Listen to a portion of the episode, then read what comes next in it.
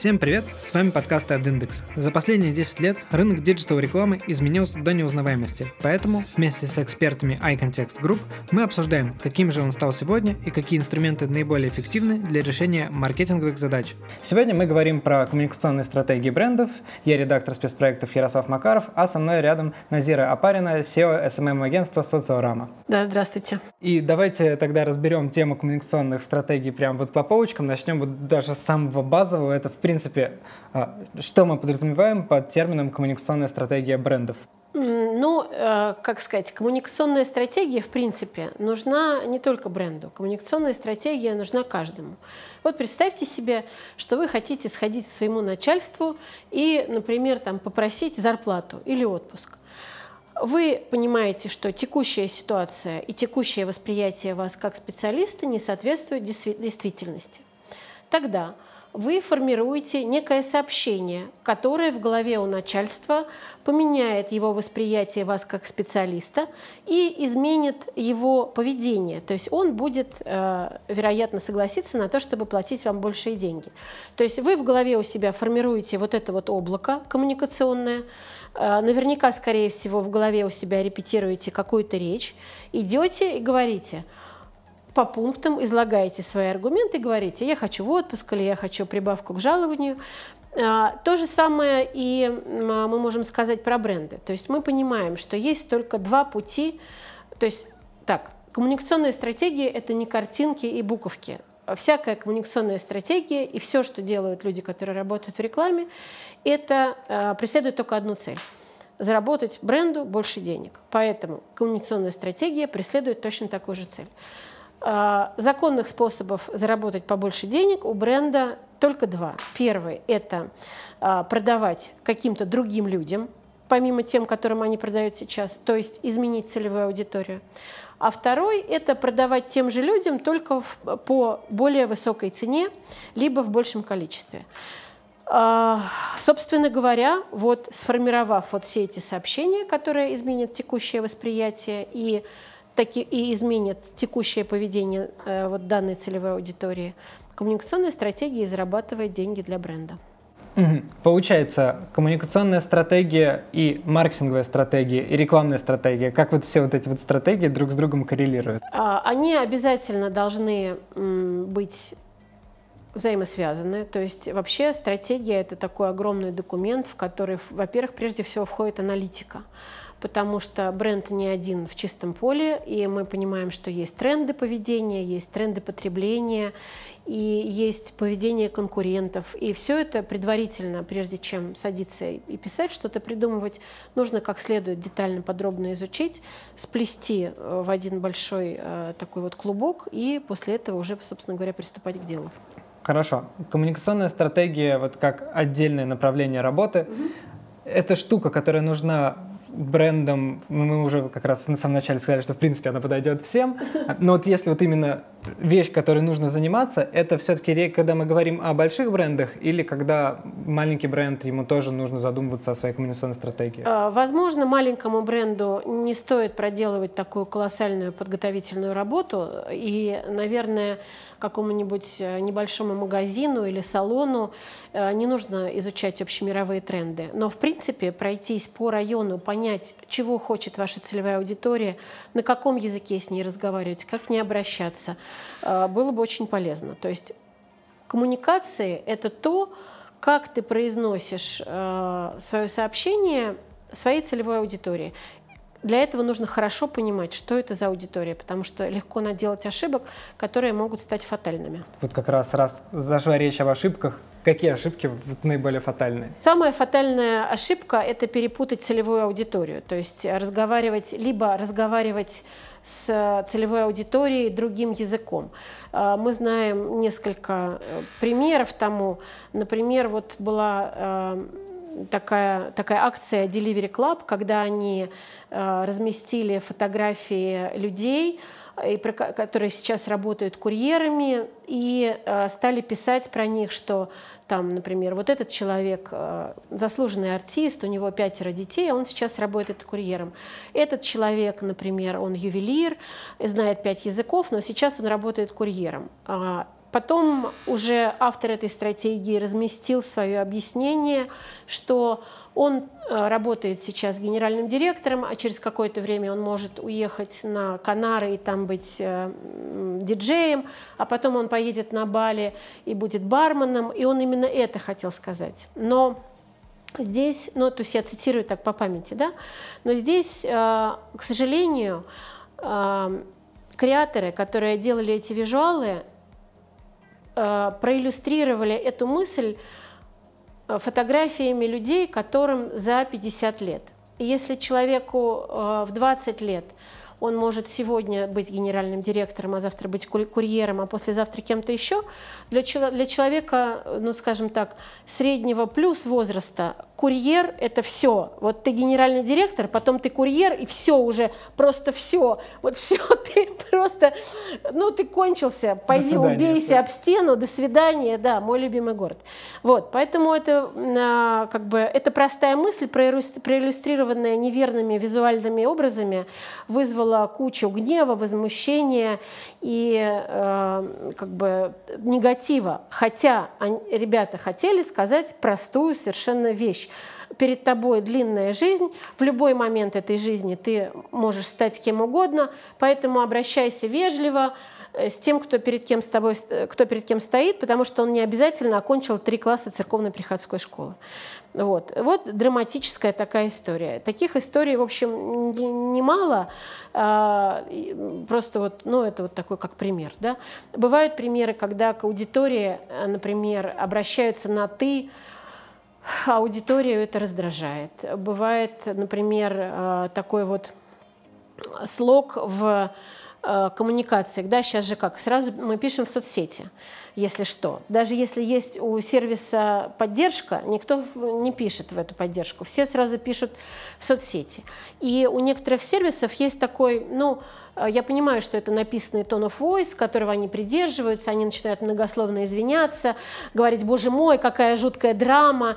Ну, реально, вот так пишут. Э, конечно, этот заказ не должен так выглядеть, это ужасно, мы сейчас найдем и накажем вину. Ну, в общем, короче, вот так.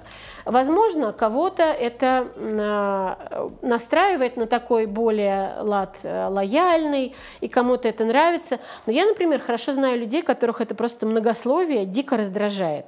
Ну, то есть я не хочу знать, как вы воспринимаете мои тухлые помидоры, как драму, или как еще что-то, или как ваша личная фиаско.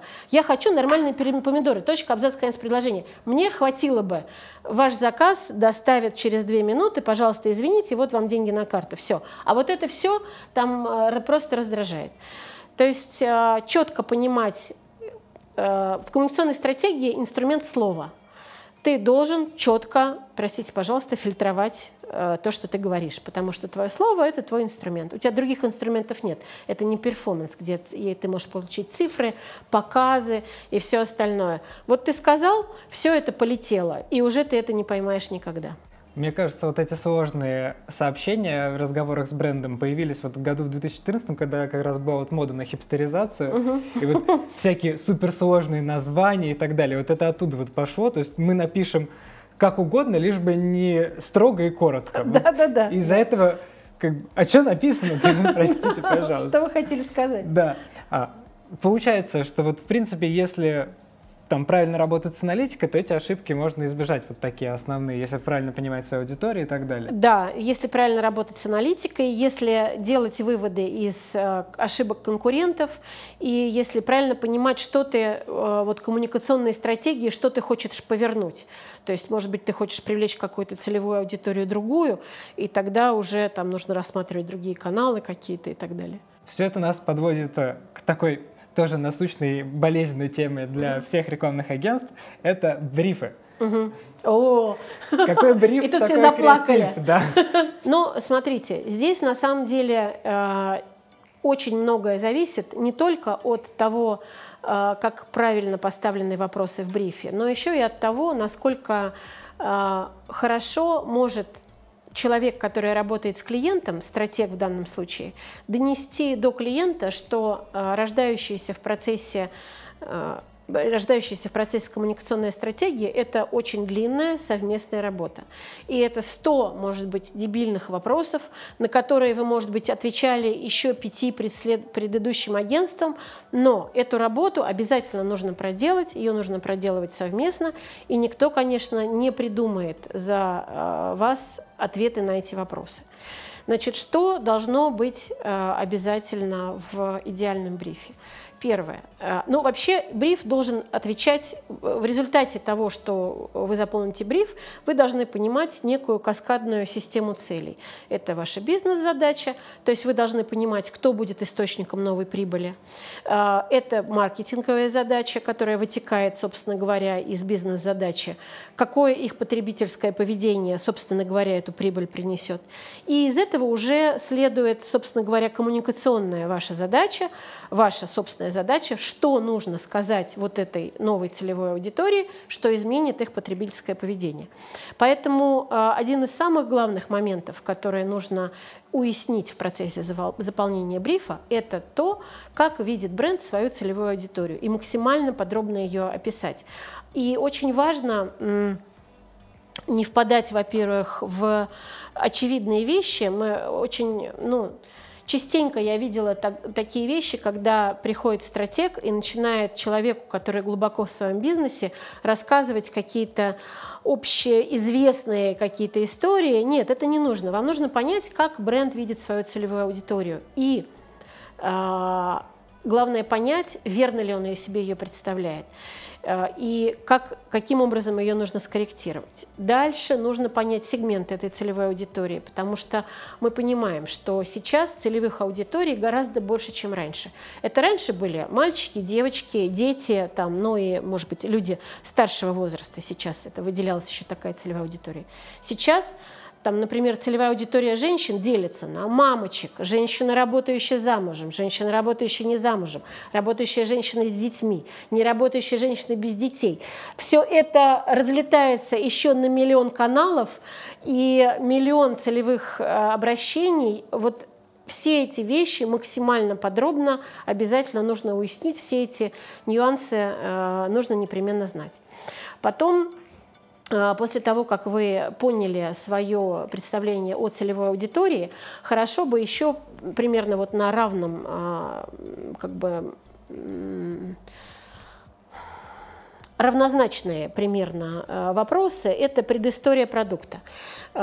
Конечно же, бренд, человек, который представляет бренд, хорошо понимает по-честному его сильные и слабые стороны. А, и эти, эти вещи тоже нужно понимать, а, потому что мы должны понимать, что мы должны акцентировать и как бы какие вещи объяснять а, другими словами. Вот.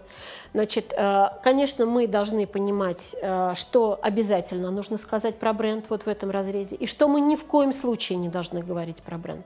Но если говорить о примере, то, например, некоторые бренды, э, которые делаются в России, они ни в коем случае не хотят, чтобы об этом упоминали. Какие-то бренды не хотят, чтобы упоминали какие-то вещи внутри, в составе, да, если мы говорим о продуктах питания, воде, каких-то напитках. То есть э, можно сколько угодно говорить, что Е там какой-то 203 калифорнийский закат – это безобидный пищевой краситель, но э, любая аудитория будет воспринимать это как химию, там, ТТТ, поэтому мы про это не говорим. То есть, значит, целевая аудитория, сильные и слабые стороны продукта, что мы говорим обязательно, что мы ни в коем случае не говорим. А, и а, дальше мы должны понимать, конечно, я уже говорила, как коммуницируют конкуренты. А, то есть для чего? Во-первых, для того, чтобы отстроиться от них. Да? Потому что, опять же, мы понимаем, что сейчас уровень производства находится ну, так высок, что бренды в одном ценовом сегменте, они примерно одинаковые. То есть никаких уже кардинальных отличий. Здесь есть вертикальный взлет, а здесь нет вертикального взлета. Если это стоит примерно одинаково, их нету. А, здесь может быть только какая-то эмоциональная да, наполненность, там, добавление каких-то эмоций, заботы, вот направленного такого обращение конкретно к целевой аудитории, которая вызывает в них ну, какие-нибудь неконтролируемые чувства. Например, вот э, если мы возьмем, ну, например, какое-нибудь средство для мытья посуды. Есть просто средство, которое, значит, там, ну, тупо моет посуду, все. А есть средство, которое пишет, что оно полностью смывается, безопасно для всей семьи, там это и это.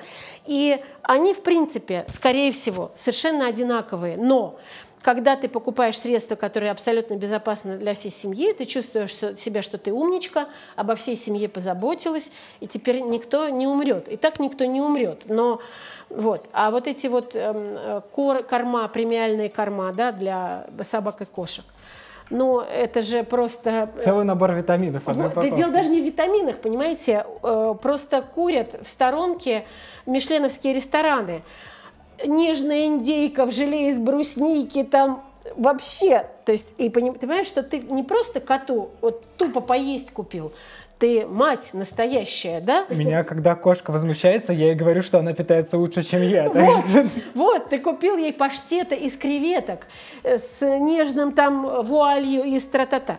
То есть вот, да, ну понимаете, о чем я говорю. Нагруженность вот этой вот эмоции какой-то. А, вот, значит, а, дальше, дальше мы должны понимать, какой барьер есть у а, приобретения или пользования этим продуктом. Вот, например, такой мы, если возьмем пример, машина, внедорожник. Как мы себе, что мы видим, когда мы говорим внедорожник, да, какой рекламный ролик, какая-то пустыня, значит, там закат, фигачит внедорожник, пыль такая столбом, кругом львы, а там сидит такой мужчина с таким вот ну, специальным лицом, весь какой-то в чем-то черном, бандана, вот. Теперь скажите мне, будет ли э, такую машину покупать семейная пара? Да? Наверное, нет, потому что э, главное сообщение вот данного бренда это то, что это для настоящих мужчин, для пустыни, там тра-та-та. Теперь давайте мы посмотрим с точки зрения производителя. А я вот хотела бы... Все, я, мы продали уже всем мачо, мы уже наши чудесные внедорожники продали. Значит, мы сейчас хотим продавать, расширить. То есть, как я вначале сам говорила, да, что вот есть легальный способ получать побольше денег, это расширить нашу целевую аудиторию, продавать чуть другим людям. Теперь давайте я подумаю, как я могу продавать эти автомобили э, семейным парам.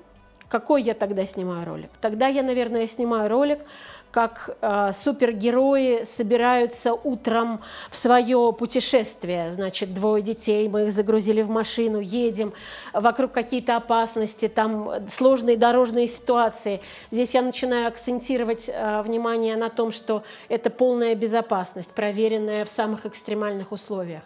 Я акцентирую, влия... ну, акцентирую внимание на том, что э, каждый родитель, который живет в городе, у него дети, он самый настоящий супергерой вообще он а, преодолевает кучу препятствий. Я акцентирую внимание на всяких внутренних штуках, на каких-то там обогревателях, вот на всех этих вещах, ремнях безопасности, подушках. Вот я рассказываю вот эту историю, и тогда, наверное, люди, которым не отвратительны большие машины, у которых есть маленькие дети, действительно понимают, что в багажник у меня влезет два кресла, коляска, там лысый черт, памперсы и все. И я поеду, и я везде успею, и мои дети будут в полной безопасности. Это офигительно круто. То есть... Э, хотя раньше у меня был барьер, потому что я понимала, что это не для города, это не для меня, это там и так далее. Вот. Э, барьер может быть, например, вот э, возьмем э, ну, простую какую-нибудь еду, ну, шаурму, например, да? Вот все стоят, едят эту шаурму. Я вот иду. У какие у меня барьеры? Во-первых, я взрослый человек. Взрослые люди шаурму не едят. Во-вторых, я в белой футболке. Значит, сейчас я вот это вот, э, э, и все будет вот здесь вот. А, что я тогда могу сделать для меня, для взрослого человека, который умирает от желания ее поесть, но он сейчас в белой футболке, и вообще неприлично вот здесь это все. Я тогда могу сделать, например, какую-то доставку, да, где я напишу, что это удовольствие только между мной и вами. И вы тайно там съедите где-то эту шаурму, этот никто не узнает вообще никогда. А, или, например, а, шаурма – дешевая еда а я хочу второй способ зарабатывать побольше денег, это продавать то же самое, только подороже. И я тогда подъезжаю к ночному клубу, какому-нибудь, заворачиваю эту шурму в черные лаваши и говорю, что это, сыплю сверху, значит, какие-то там вещи, и говорю, что это супер-пупер, там какая-то вот такая вот. Ну вот как пример, да, барьеры и способы преодоления. То есть мы должны понимать, какой инсайт Э, тут появится у...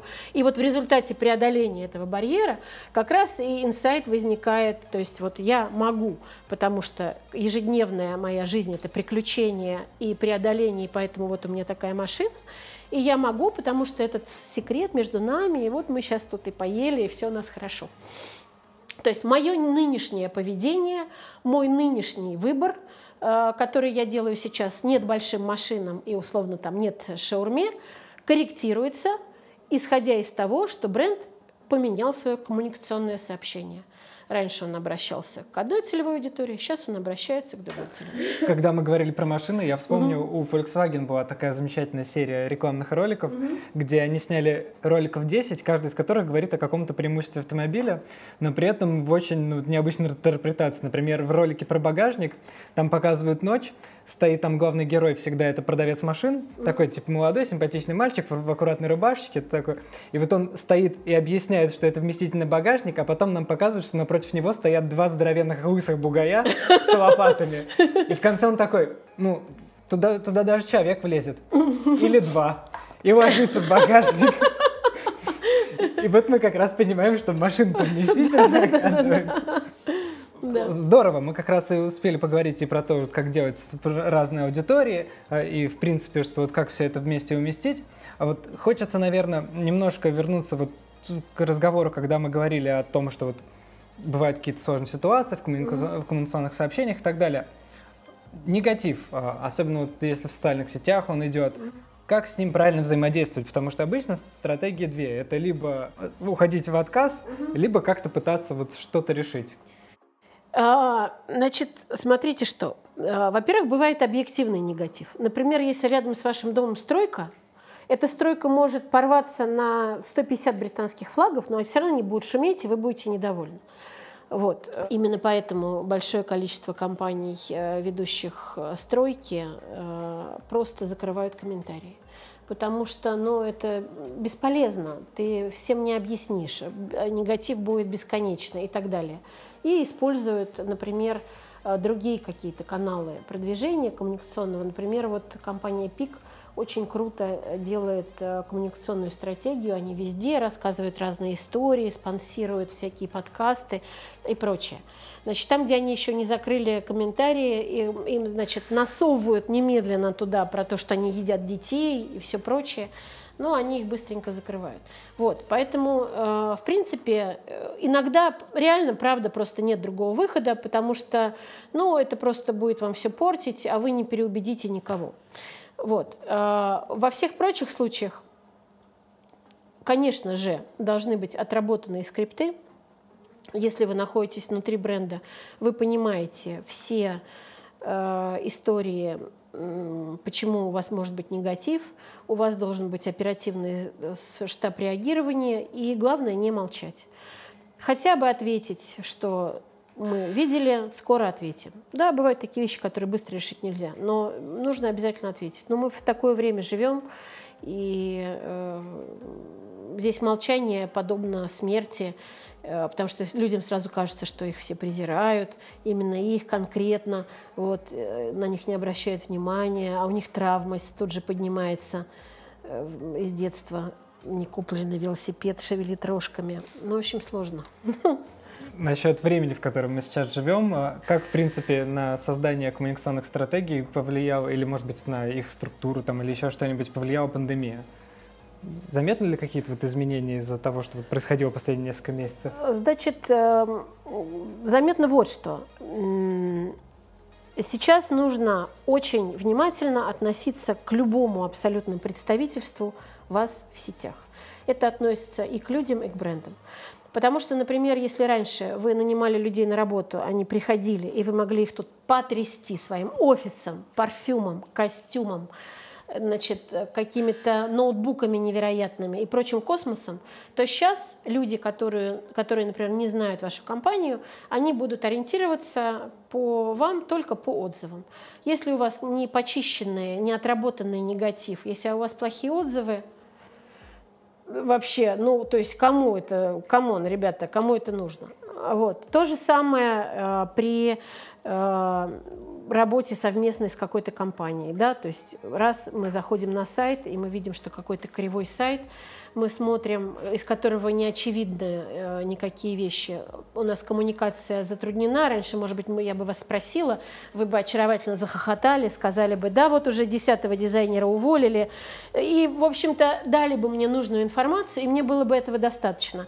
А здесь я на это смотрю, вижу, что это что-то не то типичное, да, и понимаю, что, ну, наверное, какая-то эта компания, может быть, не очень, тут вот и отзывы еще какие-то. А, ко всему, что лежит в интернете сейчас, нужно относиться очень внимательно, потому что возможности произвести второе впечатление вообще никогда нет, а сейчас ее нет э, особенно. А заметны ли какие-то, может быть, тренды там вот международные на то, как вот какой должна быть коммуникационная стратегия, что в нее обязательно надо включать? Ну, что касается трендов, э, здесь можно сказать о том, что э, есть какие-то вещи, знаете, ну вот то, что я вам сказала про целевые аудитории, да, э, то, что они сейчас очень широкие. Потом здесь есть э, такие вещи, которые мы уже давно замечали в трендах потребления. Это то, что, э, например, Люди 50 плюс устали от бесконечного упоминания того, что 50 это новые 30. А, и э, тренд таков, что вот эта э, возрастная аудитория целевая, она просто хочет, чтобы с ней э, коммуницировали как с молодой, и они занимаются спортом. И мы сейчас видим, что очень много возрастных моделей у разных брендов. Так что, ну, это общемировые тренды. Там тот же бодипозитив и вот эта новая этика. Все это нужно сейчас учитывать, э, когда готовится коммуникационная стратегия, потому что иначе можно кого-нибудь ненароком обидеть. Э, то есть вы хотели прорекламировать что-то, и тут целая группа людей обиделась, и, в общем-то, началось. И э, главное, что какое-то время назад было такое мнение, что любой трафик хорош, и хайп – это хорошо, но, во-первых, это зависит от того, какой бренд вы представляете. Наверное, если вы лекарственное средство или, к примеру, дорогой курорт, вот это вам вообще совершенно ни к чему. А во-вторых, нужно не забывать о том, что трафик должен быть не только большим, он еще должен быть качественным. Э, то есть ваша ли целевая, нужно задать себе э, вопрос, ваша ли целевая аудитория э, та аудитория, которая приходит на хайп? Если да, то круто, тогда можно кого-нибудь демонстративно обидеть. Будет хорошая история. Сколько в среднем нужно времени на то, чтобы создать коммуникационную стратегию. Вот если, допустим, приходит бренд, у которого до этого, если было что-то, что что-то может быть странное, и говорит, я хочу вот коммуникационную стратегию, mm-hmm. сколько на это потребуется? Ну, если это, например, вывод нового продукта на рынок, который требует... Первая часть э, коммуникационной стратегии – это, конечно же, аналитика. И если вы выводите новый э, продукт на рынок, то он требует огромной предварительной работы. То есть это фокус-группы, это вот тестирование и вот такие всякие вещи. То есть это может быть, может растянуться до полугода. Да? Если вы э, как бы уже готовый бренд и вы корректируете свою коммуникационную стратегию в рамках, например, ежегодного ежегодного ну, вот такого мероприятия, как все бренды делают, то э, на такие вещи, наверное, ну, точно нужен месяц. Бренды обновляют коммуникационные стратегии раз в год? Или, в принципе, вот как раз модно на agile и все становится чаще? А, вы понимаете как? Все, конечно, agile моден и все прочее, но мы же видим жизнь такой, какая она есть здесь, вот в России. Здесь в России есть крупные бренды, это небольшой список, есть их, э, ну, если мы говорим о западных брендах, да, есть их э, штаб-квартиры, которые сидят там, и они оттуда присылают. Значит, э, вот они это и делают. Да? Через год они обязаны сменить подрядчика, вот они его меняют, мы все что-то пишем, сочиняем, приходим, они из нас выбирают. Вот. А те компании, которые работают in-house, они э, как-то быстрее могут это все сделать, потому что они, у них короче путь согласования. То есть это. Ну, в целом, а, э, штук в создании коммуникационной стратегии? Это чаще все-таки работа в связке с агентством или in-house достаточно распространен? Э, здесь ну, должны быть специалисты разного профиля. Держать в компании специалистов вот таких вот разных по направлениям ну, наверное, вряд ли. Кроме того, э, человек, который работает в агентстве, имеет насмотренность, имеет большой опыт работы с разными брендами, имеет, к сожалению, опыт факапов, чего может из чего выйти. Он уже тоже хорошо понимает, вот, с чем не стоит заигрывать, а с чем стоит. А, поэтому я, как человек, конечно, который работает в агентстве, Скажу вам, что, на мой взгляд, у агентства больше экспертизы, больше опыта, лучше набита рука и в аналитике, и в как бы, стратегическом планировании. Вот. В общем, как человек из агентства. Да, да, да, да. Тут, конечно, человек, который будет сидеть рядом со мной, воображаемый человек, э, который представляет бренд, он скажет, что агентства э, часто не понимают э, досконально внутренние боли, внутренние барьеры, э, текущую ситуацию, какие-то нюансы. Вот. А люди, которые сидят внутри, они их видят лучше, им не нужно по сто раз все согласовывать, они могут быстрее все э, как бы корректировать. Здесь, я думаю, нет верного ответа. Тут ну, каждый смотрит э, как бы сам. А здесь я, а я скажу этому воображаемому человеку, что, знаете, а мы тут вот отдельную вам команду выделим, они будут вам как родные. Да, да, да. Тут как в спорте, что лучше, сноуборд или лыжи. Тут здесь какая, чья коммуникационная стратегия выиграет, моя или вот их? Это хорошее, кстати, задание для тендера. Да, да, да. Все в итоге сводится к «продай мне ручку». А, на ваш взгляд, в принципе, что будет вот, там, с рынком создания коммуникационных стратегий и с самими этими стратегиями дальше? То есть... Ну, как я уже сказала, что э, сейчас очень э, важно, как ты разговариваешь с людьми, э, и с какими людьми ты разговариваешь, какие ты при этом выбираешь аргументы, тон, э, как ты видишь свою целевую аудиторию, э, как ты понимаешь, почему они поверят э, вот тому, что ты им говоришь, да, э, и коммуникация сейчас выходит, конечно, на самый первый план. И уже заключительный вопрос. Угу. На каких задачах и целях сфокусирует внимание социорама? Социорама сейчас практически полностью сфокусировалась на э, групп, iContext Group и на агентство группы. Мы э, разрабатываем сейчас коммуникационные стратегии для агентств группы. Э, мы занялись соцсетями, мы занялись сайтами, занялись презентациями. А, мы очень много работы ведем по подготовке спикеров и а, работаем со СМИ. То есть мы сейчас вот занялись такой нашей внутренней работой, и в том числе и потому, что а, мы хотим рассказать более широко о том, чем занимается iContext Group, о том, о чем занимается iContext, он давно уже не занимается только контекстом. Вот, есть более интересные современные всякие вещи. То есть мы вот сейчас то есть к нам приходят новые люди. Мы сейчас занимаемся в основном вот такой вот внутренней работой.